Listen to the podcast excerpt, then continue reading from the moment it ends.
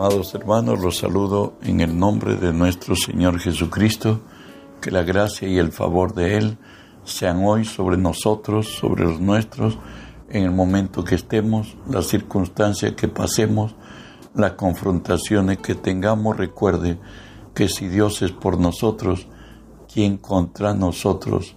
Hoy estudiamos la palabra de nuestro Dios en Romanos 10, 17, que nos dice así, Así que la fe es por el oír y el oír por la palabra de Dios. Estamos pues, hermanos, estudiando una nueva, una nueva serie de nuestros estudios he titulado Fe Revelada. Hoy estudiaremos el primer tema, vivir por fe. Pues, ¿qué es vivir por fe?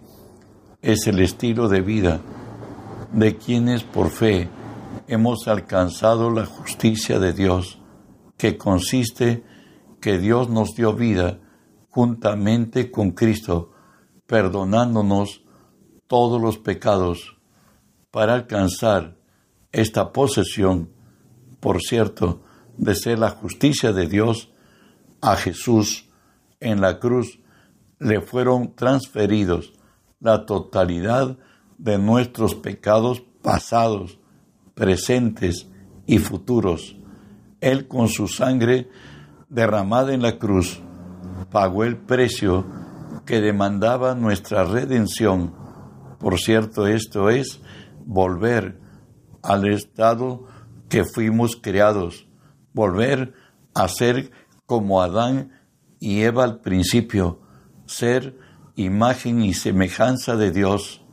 Al hacernos de esta gracia, al confesar a Jesús como nuestro Señor y Salvador, nos hacemos un espíritu con Él. Así recibimos vida en el espíritu y estamos en capacidad de vivir a la manera de Dios. Esto es, vivir conforme a la palabra bajo la guía del Espíritu. Dios en su gracia nos dice así en la palabra 2 Corintios 5, 21, al que no conoció pecado, por nosotros lo hizo pecado, para que nosotros fuésemos hechos justicia de Dios en él. ¿Qué es la justicia de Dios? Que en la cruz hubo una transferencia de todo la condición que del hombre caído del quebranto, del dolor, de la vergüenza, de la deuda que teníamos con Dios que reparar, pues estaba escrito que la paga del pecado es la muerte. Jesús nos sustituyó y no solamente Él se vistió de nosotros, de dolor, de quebranto, de enfermedad, de pobreza, rechazado, humillado, maltratado, maldecido. Él nos transfirió su santidad, su justicia, su amor, su poder, su propia naturaleza. Él es hoy uno con nosotros y, en esta gracia alcanzada por la fe en Jesucristo nos dice Colosenses 2.13, y a vosotros estando muertos en la incircuncisión de vuestra carne, os dio vida juntamente con Él, perdonándoos todos los pecados, hoy adoptados como hijo. ¿Sabe qué? Somos coherederos con Cristo.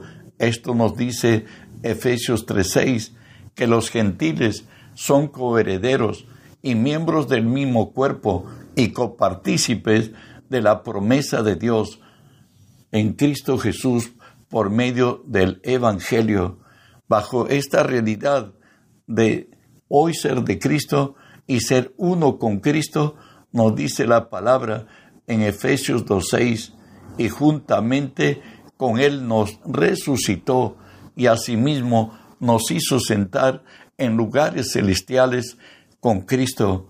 Hoy somos el brazo ejecutor de Jesús en su en esta tierra pues de tal manera que la palabra nos dice que somos, que tengamos todos los hombres como servidores de Cristo y administradores de los misterios de Dios. Hoy hemos entrado a una vida totalmente contrapuesta, la que vivimos en, en el pasado bajo el reino de las tinieblas. Hoy nos dice Romanos 1.17, porque en el Evangelio la justicia de Dios se revela por fe y para fe, como está escrito, mas el justo por la fe vivirá. Dijimos que la justicia de Dios consistió en una transferencia de la debilidad, del quebranto y la vergüenza y el pago delante de Dios que deberíamos hacer por causa del pecado. Jesús lo llevó, pero a la vez nos es transferido la naturaleza misma de Jesús a nuestra vida de tal manera que hoy Cristo vive en nosotros. Y si Cristo está en nosotros, ¿quién contra nosotros? Sin embargo, hay distorsiones a la fe. Escúchenlo hay muchos cristianos bien intencionados, pero falto del conocimiento real y verdadero de lo que significa tener fe. Recuerde que tener fe, leímos en, en Romanos 10, 17, así que la fe es por el oír y el oír por la palabra de Dios. Sin embargo, hay muchos que no, no tienen en cuenta esto, aunque está escrito ahí, sin embargo, ellos, la fe que ellos tienen, es una fe que no está fundada en la palabra.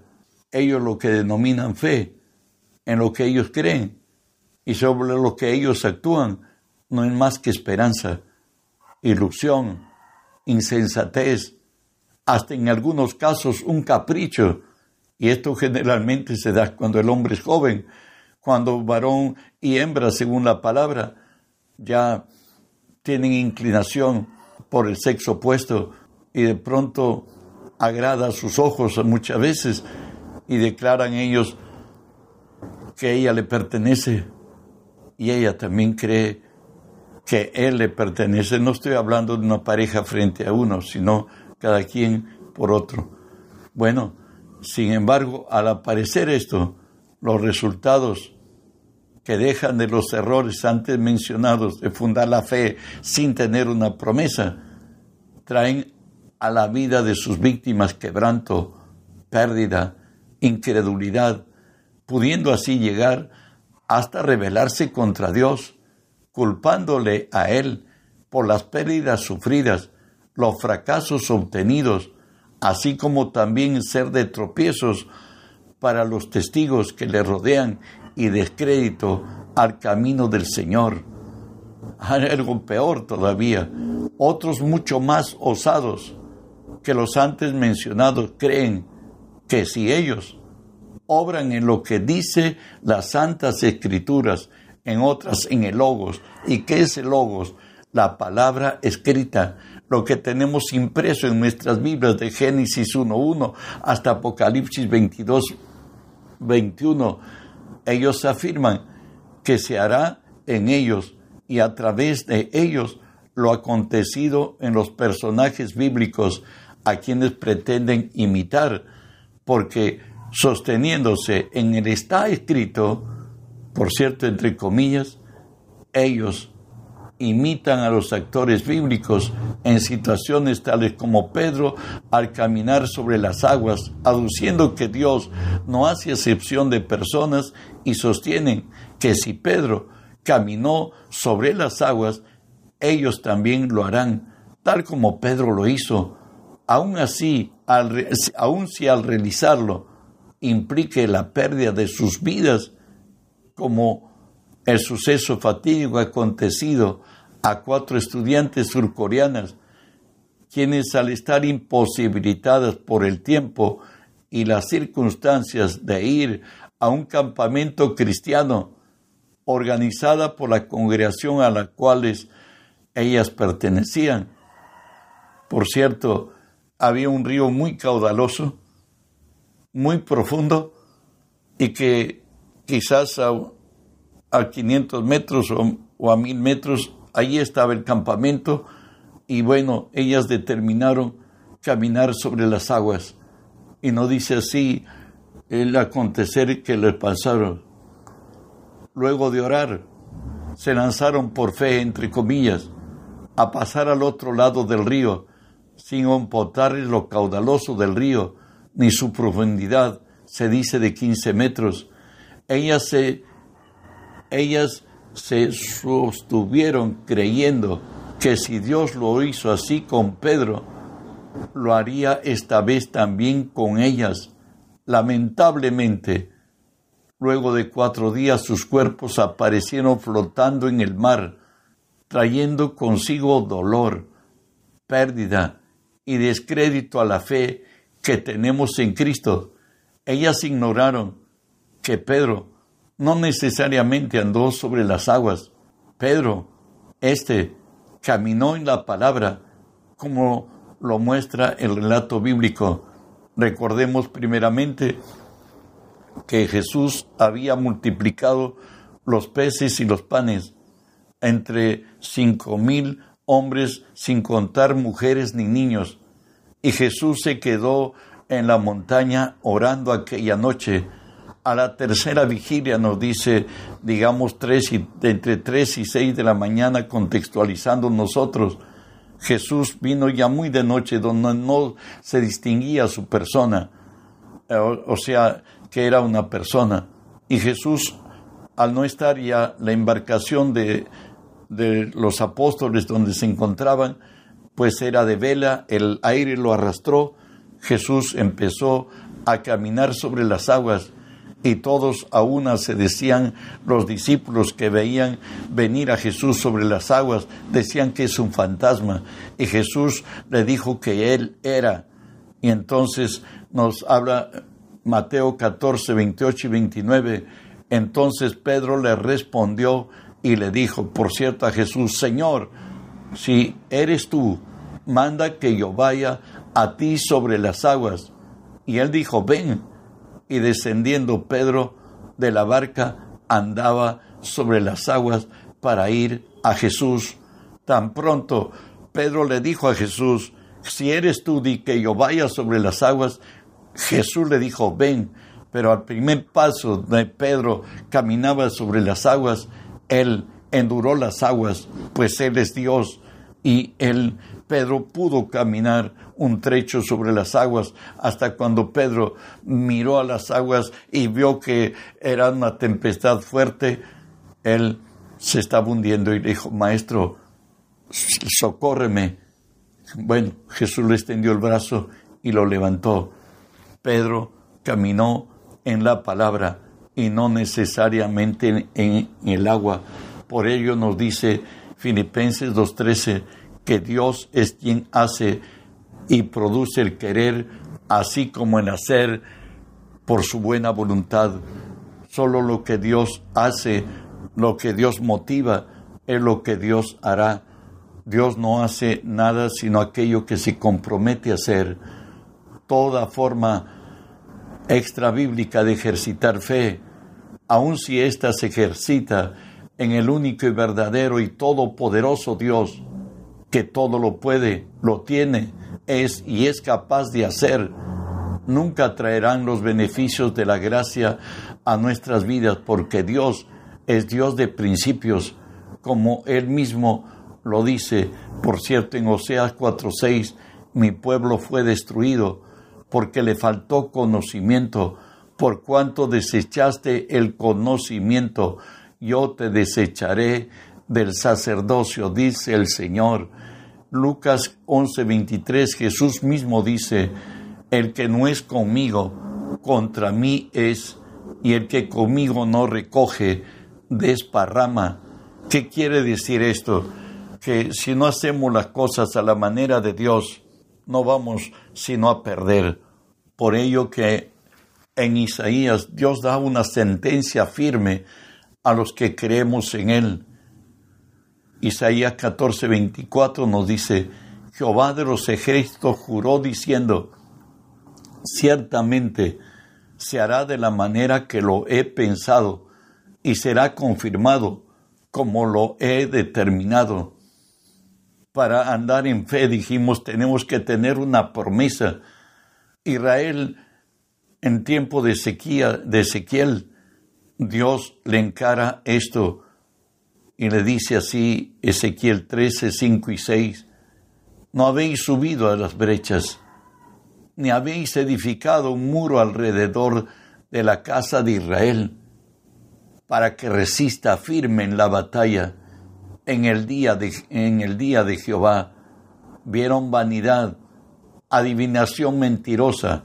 Dicen, ha dicho Jehová, y Jehová no los envió. Con todo, esperan que Él confirme las palabras de ellos, la insensatez de ellos, la ilusión de ellos, diríamos hoy. ¿Saben que Solo hay fe cuando hay promesas. El Señor dice que edifiquemos un muro alrededor de nuestra casa, que esté firme, que nos dé protección. Recuerden que la fe viene por el oír y el oír por la palabra de Dios. No vivir la fe conforme a lo provisto por Dios es exponerse al enemigo de nuestras almas que está alrededor nuestro buscando cómo devorar y así desacreditar lo que se llama Dios en nosotros. Él busca implantar en nuestras vidas sus determinaciones. Recuerde que el ladrón no viene sino para hurtar, matar y destruir. Satanás tiene acceso imperceptible a la mente humana. Él va a sembrar los huevos del áspide. Él se va a sentar en el trono de Dios, nos dice la palabra, haciéndose pasar por Dios. Él va a buscar de poner lo razonable y lo lógico en tu mente, en la mía y en de todo hombre. Y cuando le creemos a Satanás, consumado nuestro error, por las razones que fueren, o por ignorancia, aun si en su planeamiento y ejecución se ha tenido toda buena intención, y el costo para esto haya sido una gran inversión, un gran sacrificio que trae consecuencias en contrario a nuestras vidas. Tal fue la situación de Sara, la esposa de Abraham, que su imposibilidad de traer descendencia buscó una sustituta, por cierto, a Agar, a fin de darle a Abraham un hijo. El resultado de este gran sacrificio trajo serias consecuencias. Saben, Dios por trece años se apartó de Abraham, no tuvo comunión con él. Escuchemos, está escrito, Génesis 16, 16, nos dice así, era Abraham de edad de 86 años cuando Agar dio a luz a Ismael.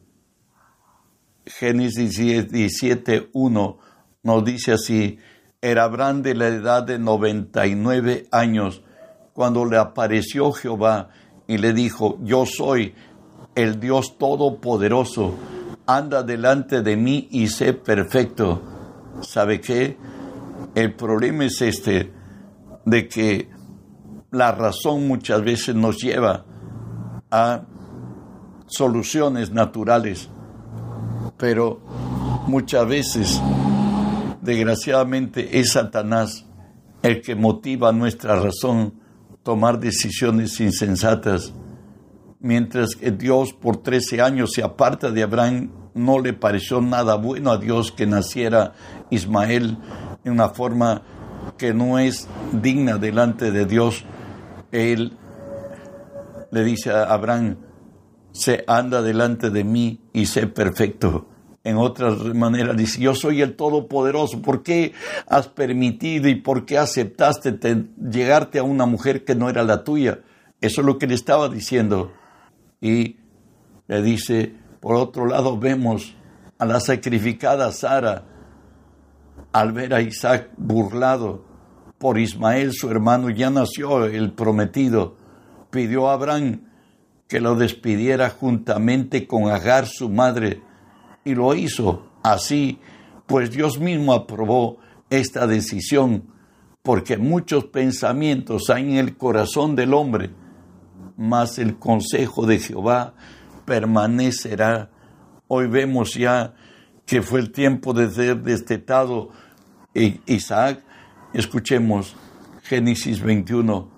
Nos dice, y vio Sara que el hijo de Agar, la egipcia, el cual le había dado luz a, a luz a Abraham, se burlaba de su hijo Isaac. Por tanto dijo a Abraham, echa a esta sierva y a su hijo, porque el hijo de esta sierva no ha de heredar con Isaac mi hijo. Este dicho pareció grave en gran manera a Abraham a causa de su hijo. Entonces dijo Dios a Abraham, no te parezca grave a causa del muchacho y de tu sierva. En todo lo que te dijere Sara, oye tu voz, porque en Isaac te será llamada descendencia.